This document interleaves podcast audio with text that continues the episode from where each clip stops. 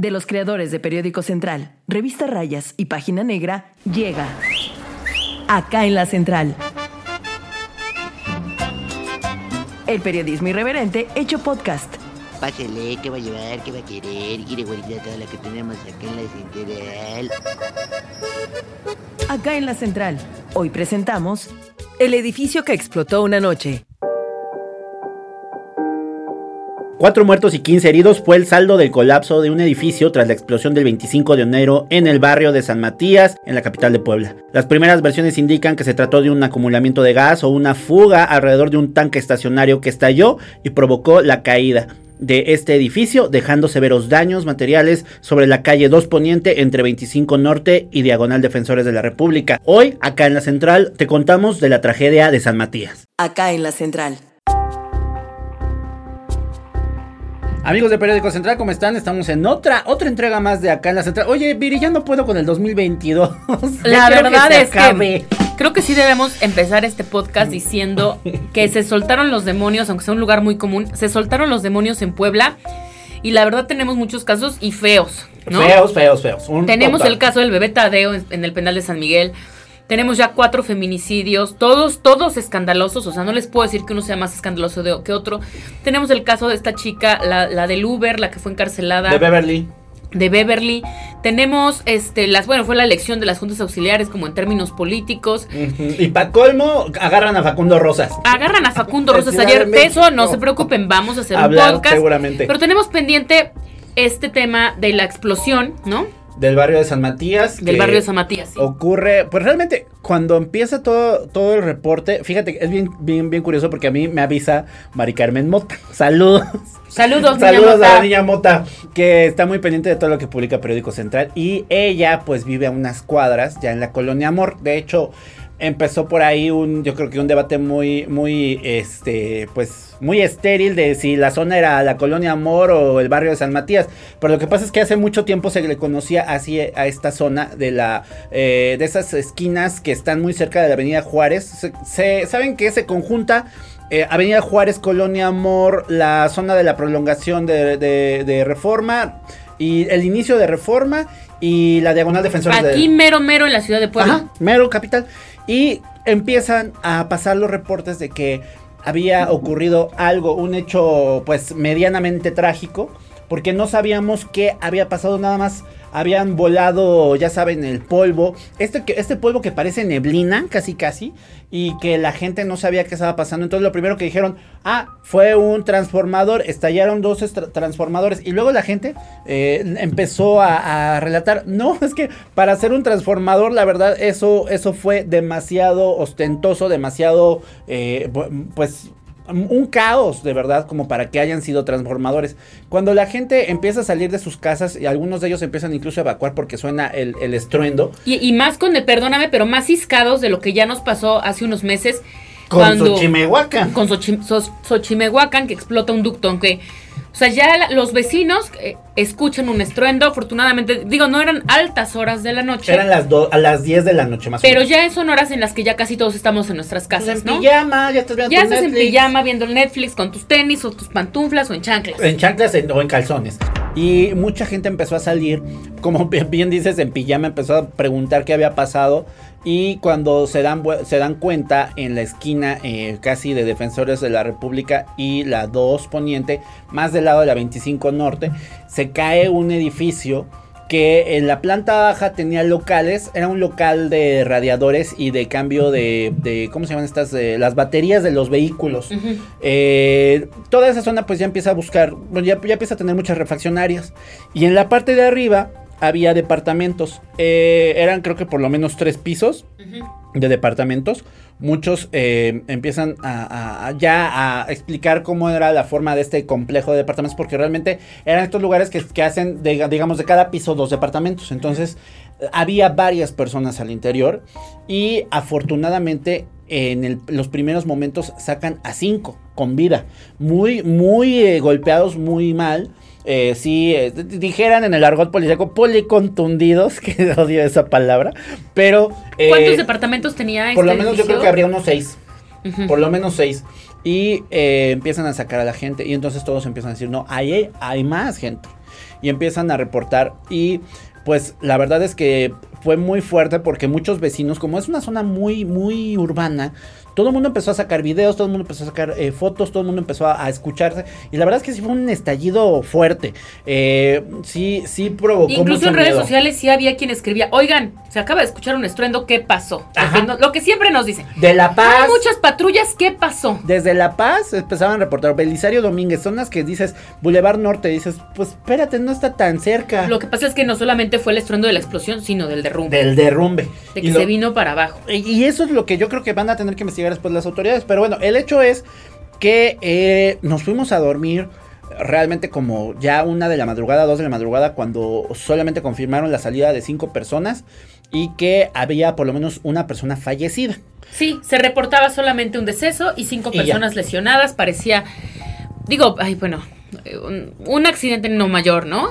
O sea, terrible, pero... Terrible, pero controlable todavía. Cuando eh, en la madrugada empieza a moverse los escombros. Hay un, hay un momento en el que los especialistas de todos los técnicos de, digamos, de emergencias y esto, que es como que ya se asentó la, la digamos, el, la estructura y ya puede haber como paso. Ya no va a seguir cayéndose. Ajá. Por lo, por, lo menos eh, en los primeros, en las primeras horas, ¿no? Porque luego pasa que sí se vuelve a caer. Eh, ya se había sentado la estructura cuando empezaron a revisar. Empezó a salir más gente. Y ya fue cuando se dieron cuenta que había entre 13 y 15 heridos primero. Y que empezaron a reportar que había varias personas eh, pues que estaban ahí entre los escombros. Algunos de, las personas que salieron eh, empezaron a decir que había una pareja que faltaba. Que faltaba otra, otra mujer y faltaba por lo menos otro hombre que fue el que identificaron primero y el que sale primero, que era un muchacho, que ya después eh, pues pudimos investigar las identidades de todos ellos, porque eh, ahí fue cuando empezaron las labores de rescate. Ah, en la mañana ya teníamos, digamos, el, el, reporte confirmado de que había 15 lesionados, que había 4 personas desaparecidas, pero no se podía confirmar porque también no le podíamos dar a conocer porque esta especulación de que cuántos puede haber, si son más, si son menos, creo que hasta el gobernador por ahí regañó a la secretaria de Gobernación, Ana Lucía Gil, porque se le salió el dato. Por un tema del discurso de, de, mm, del uso de las palabras, nada más porque este, utilizó la palabra de desaparecidos o no localizados o algo así, ¿no? Entonces él pedía como que no ser contundentes con los términos hasta que no se terminaran por completo las labores de rescate y ya hubiera una cifra como mucho más clara de qué era lo que estaba pasando. Fue el alcalde Eduardo Rivera en las primeras horas del día, eh, antes, de, antes de que incluso descubrieran el primer cuerpo. Estuvo ahí, estuvo presente, eh, estuvieron, eh, la verdad es que fue muy rápida la coordinación, tanto en la, entre la policía estatal, bomberos, la, gente de protección civil. Yo creo que el, también, digo, no, no lo vamos a, no, no, no vamos a sacar a colación chismes viejos, pero la verdad es que sí cambió mucho la coordinación entre municipio y estado a raíz de la llegada de Lalo Rivera y la buena relación con el gobernador. Porque actuaron en friega y rescatan al primer muchacho que se llama, bueno, es un joven mm, que fue identificado como Iván Salas Ortigosa, de 26 años de edad, originario de Tlaxcala ya después nos dimos a la tarea de, investigar un poquito más de él. Eh, él viene de una familia de profesores de Tlaxcala. Su papá es un profesor eh, conocido, querido en una localidad de Tlaxcala. Y eh, pues inmediatamente en cuanto se dio a conocer el nombre, pues comenzaron, ya saben, los pésames hacia la familia. Claro, después pudimos investigar que era ingeniero egresado de la Universidad Politécnica de Puebla y que él realmente estaba especializado como en temas de ambientales. No sabemos exactamente la relación eh, que guardaba con los otros inquilinos o qué, qué pasaba en... vaya, eh, no sabíamos, todavía no sabemos qué es lo, que estaba haciendo al momento de que ocurrieron los hechos porque esas versiones poco a poco van saliendo. Eh, al otro día, pues, cuando ya localizan este cuerpo, empieza una movilización también fuerte para empezar a apuntalar lo que quedaba. Porque hay que explicar que a un lado de este edificio, usted, si usted ha, ha, seguido toda la 25 eh, este sur, que se convierte en norte pasando la Juárez, hay una iglesia enorme, que es una iglesia, yo no sabía que era una iglesia pentecostal, yo pensaba que era una iglesia protestante nada más, que está enorme.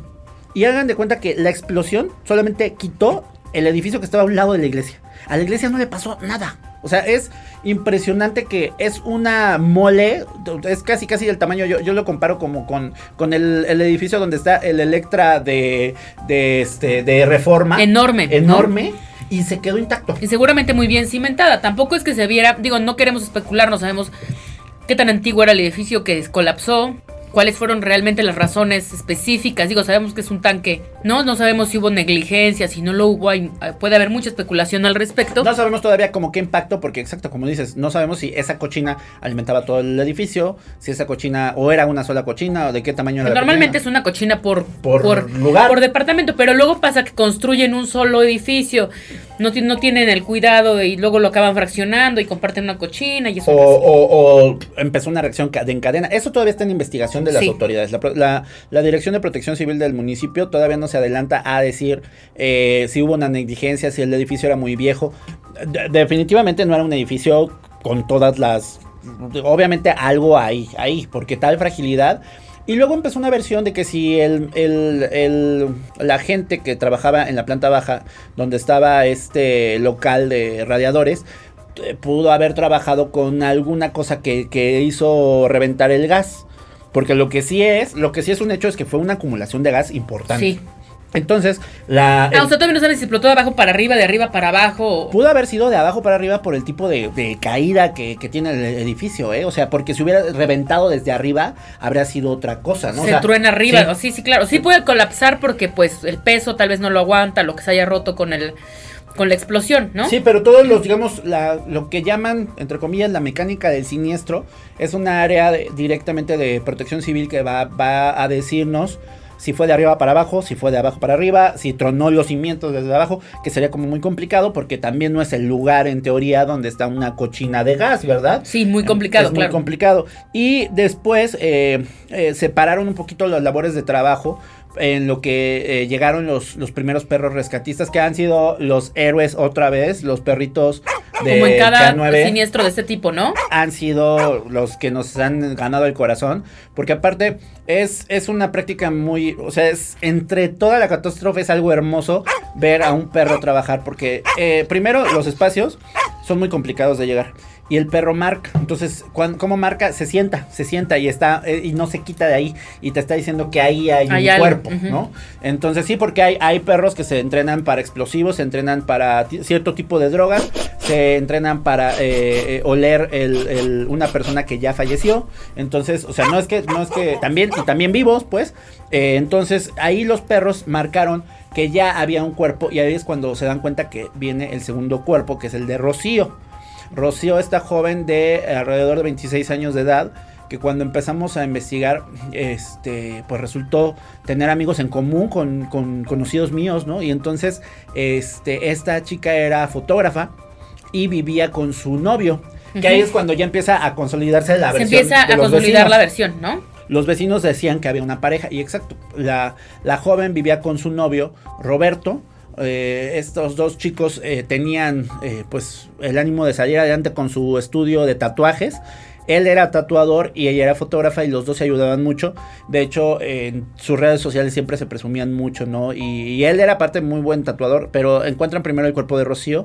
La familia de la chica estuvo ahí hasta más o menos la una de la madrugada. Le pidieron ¿De qué día? Del segundo, del día 2 de Del día 2, ¿no? ¿Cuántos días? Este? Eh, pues fueron, mira, fue martes en la noche, el eh, miércoles en la mañana encuentran a Iván, eh, miércoles en la noche ya a punto de ser las primeras 24 horas, encuentran a esta chica, a Rocío. Y ahí es, ahí vamos con esas víctimas y con la explosión, ¿no? Y si quieres, vamos a un corte y, regresamos, con, los que nos faltan. ¿Ya sigues en las redes sociales al mejor portal informativo? Claro, Periódico Central, Instagram, arroba Central Puebla. Hay fotos de gatitos. no, no es cierto. De de riesgos en materia de protección civil y de, lo que es la Secretaría de Desarrollo Urbano se harán las revisiones de todas las viviendas, todas las viviendas que comprenden todo este predio, para ir determinando si hay afectación o no y podamos empezar a emitir el dictamen. Es importante señalar que la vivienda ya está a cargo de la Fiscalía para hacer los peritajes correspondientes y poder determinar las decisiones finales. Nosotros solamente obedecemos a la indicación de hacer la revisión final y esperar lo que la Fiscalía determine para lo que es la conclusión de la demolición o de lo que ellos indican. ¿Se mantienen 10 este, viviendas aledañas dañadas o se mantienen en, en, veremos? Así es. Mire, tenemos eh, bien declarado que estructuralmente solamente tenemos dañadas dos viviendas. ¿sí? Arquitectónicamente tenemos alrededor de las 10 viviendas. Ahí estamos hablando de daños en ventanales, vidrios, este, cosas no muy eh, fuertes estructuralmente hablando, ¿ok? Pero mantenemos esa cifra y eso es lo que justamente de- determinará nuestro director responsable de obra. Finalmente la gente Terminamos de hacer esta evaluación a las 22.30 horas, donde culminamos las 72 horas de trabajo. A partir de ese momento tendremos una última reunión con las autoridades y con todos los involucrados en, la- en el lugar para tomar una decisión final, además de que esto ya lo va a encabezar la Fiscalía. Eh, suponemos que esto fue una acumulación de gas. No, en toda la revisión que hicimos en el, inmueble no encontramos eh, alguna seña de que realmente haya una, una falla en un cilindro de almacenamiento. Además eh, se manejaban otro tipo de gases en el lugar, no solamente gas licuado de petróleo, sino también se tenían eh, cilindros de acetileno, que son los que utilizan para corte y soldadura. Entonces realmente no tenemos en este momento qué es lo que determinó la explosión, qué cuál, cuál fue el gas realmente que se acumuló y qué fue lo que ocasionó esta explosión. En promedio pasamos 6 horas y 43 minutos en las redes sociales al día. Usa un poco de esas horas para informarte sin aburrirte. Facebook, Periódico Central. Pues ya llegamos, ya llegamos, ya regresamos, los amigos de acá en la central. Íbamos en el día 2 con la chica, este. Esta fotógrafa, No, que la verdad la mayoría de las víctimas son muy jóvenes, ¿no? son, son muy jóvenes.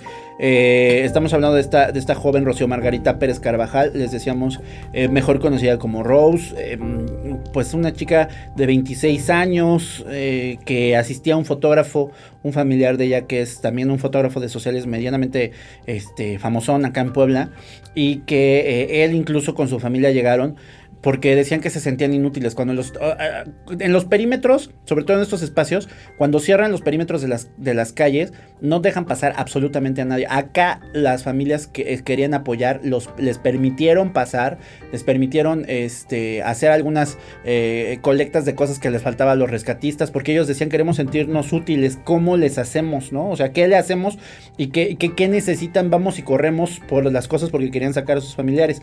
Así pasó con los familiares de Rose. Y eh, después, eh, más, más tarde, nosotros estábamos esperando que fuera a ser posible localizar a, a su novio, a Roberto. Porque eh, en teoría estaban juntos de- debajo del inmueble, ¿no? En alguna, Sí. entre los escombros. Pero aquí fue cuando ya empezó el día 3. El, el, el inmueble, como les explicábamos, y pueden encontrarlo también en las, en las infografías que nos hicieron los amigos de diseños de Central. Hay, eh, se especifica que la segunda casa colindante también fue como dañada. Pero esa casa la utilizaron para meterse todos los paramédicos para evitar que se fuera a caer todo. Claro. Y entonces lo que hacían era subir a la azotea de esa casa, poner una escalera a donde encontraron tierra firme por donde bajaban los perros, donde bajaban todos, y ahí tenían que subir todos los cuerpos. Entonces, o sea, imagínate, Madre cuando santa. encontraban uno, era eh, baja, sube con el cuerpo en camilla, baja de la casa desde la azotea y sácalo, ¿no? Entonces, les vamos a dejar aquí un link para que vean ustedes lo que les estamos relatando. Pueden abrir ese link mientras escuchan este Mientras podcast escuchan y ven para todo. que vayan viendo las imágenes porque están, están Impresionantes. muy impresionantes, ¿no, Mundo? Y de ahí eh, hay, otro, hay otro término que utilizan mucho los, los amigos de protección civil. Tienen que apuntalar los espacios eh, para que no haya más. Porque como ya movieron, ya hubo gente, ya entraron los perros, ya entraron los rescatistas, siempre hay este temor de que vuelva a colapsar alguna otra estructura. Entonces apuntalan el punto, o sea, en- inmediatamente después de que el perro marca, eh, ubican el sitio, lo apuntalan para que la gente pueda entrar y empiezan a hacer el rascado para sacar a la víctima. Yo creo que tardó eh, un poquito más el, el caso de Roberto porque estaban esperando que estuviera exactamente cerca de, de Rocío y no fue así, pero sí estaban sobre la misma propiedad. Eh, el hecho es que eh, fue prácticamente otro día y ya se habían sumado casi, ya iban a cumplirse casi las 48 horas cuando encuentran a Roberto, ¿no? Y ya los trabajos ya fueron mucho más rápidos para encontrar después a la, a la tercera víctima.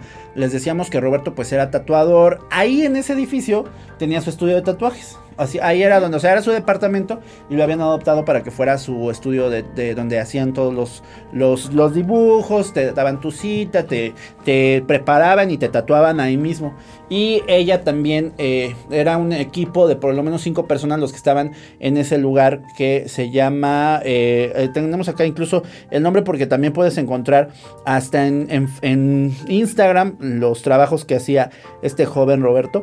Y la verdad es que eran bastante buenos, ¿eh? Eh, hacía este tatuaje tipo old school que no lo hace cualquiera y no le sale bien a cualquiera. Roberto Ochoa Ilot es un nombre completo, 28 años de edad, estudió diseño gráfico y este su, eh, su estudio como tal se llama Catarsis Tattoo Studio. Él se junta con otro amigo con, los que se, con el que se asocia y pues también Rose le ayudaba a trabajar.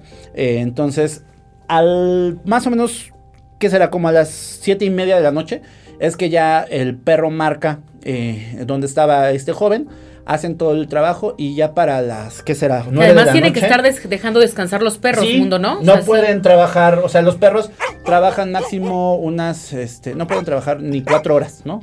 O sea, es demasiado para los pobrecitos, porque se cansan, obviamente se cansan. Y también su olfato de repente ya no, ya también les da, ¿no? O sea, finalmente son seres, seres vivos. Entonces, eh, el- lo que ocurrió fue que alrededor de las 9 de la noche ya, lo, ya sacan al, al- al joven y encuentran inmediatamente después a la cuarta víctima, Griselda Rosales Vélez. Ella, su extracción sí fue mucho más rápida porque ya tenían ubicado el punto, nada más trabajaron menos en el apuntalamiento. Y eh, supimos su identidad, de hecho ya sabíamos su nombre, pero no sabíamos la identidad completa hasta que eh, el delegado del Instituto Nacional de Migración, del INAMI, este mm, David eh, Méndez Márquez, sube en su Facebook que era trabajadora del Instituto Nacional de Migración. Y pues es que aparte, ¿a cuántas cuadras está? A tres cuadras de ahí de donde fue todo, ¿no? Entonces, claro. imagínate, era, era la ubicación ideal para tu trabajo. Quedabas eh, cerquita, su- tres es que cuando cuadras escuchas caminando. esas historias es, híjole, las historias y el destino, o sea, tal vez no, no lo sé, digo, estoy especulando, pero hay tanta historia alrededor de esta tragedia, ¿no? O sea, seguramente los chicos buscando un lugar céntrico que no fuera tan caro, este, con la esperanza de emprender un negocio, ir mejorando como, o estudiantes, que está cerca de la de la ruta 10, de lo para que puedes tomar, sí, exacto sí. para, para, para, y luego esta señora que pues dijo, ay, pues ay, aquí hay un edificio, está perfecto, me voy caminando al trabajo, ¿no? O También sea, muy joven, 44 años de edad. muy jóvenes todos. todos muy jóvenes y pues se confirma que Griselda era funcionaria de esta dependencia federal después de, de- del hallazgo de, de estos cuatro cuerpos no dijeron de ah ya ya acabamos vámonos porque no, no se puede hacer eso. Tienen que seguir un protocolo. Hay un protocolo internacional que obliga a todos los rescatistas y a todos los gobiernos a, todas estas eh, digamos eh, dependencias a no ser negligentes. Entonces les piden por lo menos 72 horas de revisión constante antes de que empiece la limpieza del lugar por las co- recochinas dudas de que pueda haber alguien entre los escombros todavía con vida o alguien que se les, les faltó en la cuenta o los restos de alguna persona que también quizá no pudo escapar y que alguien pues no sabía que vivía solo o estaba ahí en ese lugar. Entonces, eh, por ese protocolo, la, la Secretaría de Seguridad Pública a través del área de bomberos, protección civil del estado y del municipio, eh, la Secretaría de Seguridad eh, Ciudadana van a mantener el acordonamiento alrededor de la zona. Y pues hasta ahí el drama del edificio, pero no el drama alrededor de toda esta, de esta zona del barrio de San Matías y la calle 2 Poniente, que si quieren vamos a un corte y regresamos con lo que nos falta, que es, bueno, ¿y ahora qué? ¿Qué va a pasar con, todas esas, eh, con todos esos inmuebles dañados de alrededor? ¿Qué va a pasar con los inmuebles dañados de alrededor? ¿Qué va a pasar? O sea, hay, hay muchas incógnitas también. Ayer, por ejemplo, bueno, varios de los familiares de las víctimas hablaban sobre eso y su pendiente en ese momento era qué pasó con dónde están, si están vivos, que los saquen, que los rescaten, ¿no? Y después, como todas las tragedias desencadenan un chorro de cosas, si están reguladas las viviendas, cómo es- se tienen que hacer las divisiones entre los, ¿no? Protección ¿Qué va a pasar, no? Pero si quieren vamos al corte y regresamos ya con todo esto que nos comentaron los familiares de esta zona de San Matías. Podcast hay muchos. El del verdadero periodismo irreverente está acá en la central. Síguenos en Twitter, arroba Central Puebla. Amiga Viridiana, ya regresamos, amigos de Periódico Central. Ya pues, estamos aquí. Seguimos con esto de las tragedias que pues ya, ya no damos una con tanta cosa en Puebla y estábamos platicando que aunque la Secretaría de Gobernación ya descartó que haya cuerpos en el lugar, pues eh, todavía todo este fin de se- bueno, Por todo el fin de protocolo semana tienen que esperar. ajá, tuvieron que esperar las 72 horas y ya empezar a hacer después los trabajos de limpieza. Las autoridades municipales ya confirmaron eh, el área de protección civil, el director de protección civil de Puebla Capital, Guillermo Labastida, indicó que la Fiscalía General del Estado le va a tocar lo que tú decías, hacer esta investigación para saber cuáles fueron mm, pues los motivos, la causa, eh, un peritaje que nos diga realmente qué pasó. La verdad es que imagínate la gente que, que, que vive ahí todavía, o más bien que vivía ahí, que, que eh, quizá perdió un familiar y que no tenga la certeza de qué es lo que pasó, pues la verdad es que te carcome yo creo que todos los días. Y eso es lo que va a eh, definir Fiscalía, qué es lo que pasó la, noche del martes, después de que ahora los operativos se están acabando. Eh, hay algunos afectados que ya acudieron a sus domicilios para empezar a recoger pertenencias, porque acuérdense que también está cerrada toda la 2 poniente y son un montón de casas y zonas comerciales alrededor que no pueden pasar. Entonces, algunos están yendo eh, a buscar su docu- documentación importante. Las cosas, Porque no puedes pasar. Si vivías enfrente del edificio, ya valió gorro. Sí, sí, sí. La verdad es que pues les dieron permiso a algunos de sacar su ropa, sus cosas y bye bye, ¿no? Porque como tú decías, había como mucho riesgo. Tampoco se permitía en algunos momentos, en las, en las horas más complicadas, eh, ni siquiera el vuelo de un dron, ¿no? Ah, no, no lo permitían. No permitían nada porque pudiera ponerse en riesgo la seguridad del edificio, de las personas aledañas. Seguramente mundo tuvieron que hacer diagnóstico de las viviendas alrededor, ver que no se fuera a caer otra. O sea, es un trabajal. Y lo que tú decías de los perros de rescate, que también es otra hazaña bastante importante, ¿no? De todo lo que estaba pasando ahí. El tema es esperar ahora eh, quién les va a responder a estas familias, ¿no? Porque había una especulación por ahí que supuestamente iban a, a demandar o que, bueno, pero pues primero tienen que revisar un chorro de temas legales, ¿no? ¿Bajo qué contrato? ¿Tenían contrato de renta o no tenían contrato de renta? ¿De quién era el edificio, no? O sea, empezar a revisar esas cosas Exacto. que suenan como muy básicas, pero no. luego Estaba es- dividido, no estaba fraccionado, porque eso es importante, mundo, ¿no? También. O sea, lo que pasa es que para que una renta sea, digamos, legal, ustedes lo saben, hay que reportarla al SAT. Tras Esa es una renta legal. de entrada. La- la- el departamento tiene que estar, si tú no pagas tu renta en un depósito y te dan una factura o una transferencia, lo pagas en F, te, va, te dan recibito con la hojita, su renta es ilegal, señor. Tiene, una renta legal tiene que ser bien facturada y reportada por la persona física o moral que lo esté haciendo. Dos, las unidades deben de estar divididas también catastralmente sobre si es que las vas a comercializar. Las debes dividir catastralmente. Y la ley de, ingresos del Ayuntamiento de Puebla obliga, y lo tiene ahí en un artículo transitorio, obliga a que cada unidad tiene que pagar, por ejemplo, su basura. Eso, sí, eso sí se lo dividen Como entre predial. los cuatro. El predial, la- si la compras, sí, porque te tiene que estar dividida entre cuatro y todo. Oh, Exacto. Ahora, es común, no es, tampoco vamos a quemar al, a quien Al sea el dueño dueño. en leña verde, porque es muy común que pasa Que no te das de alta en todos estos trámites. De Claro. repente tienes un cuarto, lo rentas, tienes un, edif- un edificio, pues rentas uno, rentas dos, con conocidos, haces cuartos, lo que sea. O y que no haces todo el protocolo, lo ¿no? lo vendiste, lo, es más, igual ya está hasta intestado, no sabemos. Sí, son viejos, son, Ay, son de no. hace mucho tiempo, es una zona muy habitada. ¿no? Y no es la situación de este edificio, es la situación de muchos edificios. En todo Y también digo-. ¿Cómo cobras la indemnización? Si es que hubo una negligencia, ¿dónde está tu contrato? ¿Desde cuándo? ¿Por qué? Sí, o sea, un- ¿Estabas al corriente? ¿No estabas al Si tú te corriente? enfrentas con un abogado que vaya, vaya, te vayas a poner pesado de que quieres demandar y quieres hacer todo, primero eh, ver con qué cuentan, ¿no? O sea, y, y yo sé que son, son, son las vidas de cuatro, son cuatro personas las que fallecieron en el lugar, hubo muchos heridos, pero vamos, vamos a ver cómo avanza, en qué evoluciona todo esto. Las, les decíamos, eh, los peritajes esperan para que eh, no van a tardar más de 15 días seguramente. Eh, luego son, son muy burocráticos, pero sí, el problema va a ser que los quieran dar a conocer, ¿no? Que también vamos a tener que investigar cómo sale ese peritaje, vamos a tener que, estar pendientes de qué es lo que dice el Ayuntamiento de Puebla, la- el área de protección civil, la misma fiscalía.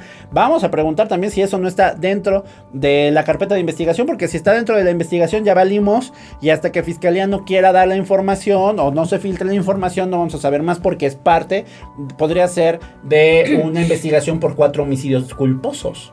O sea, eso también entra en un, en un caso si denuncian o si se, se levanta la investigación en esos casos, que seguramente ya lo, ya lo empezaron así las autoridades, por lo que han dicho Protección Civil, el gobernador de Puebla, la Secretaría de Gobernación.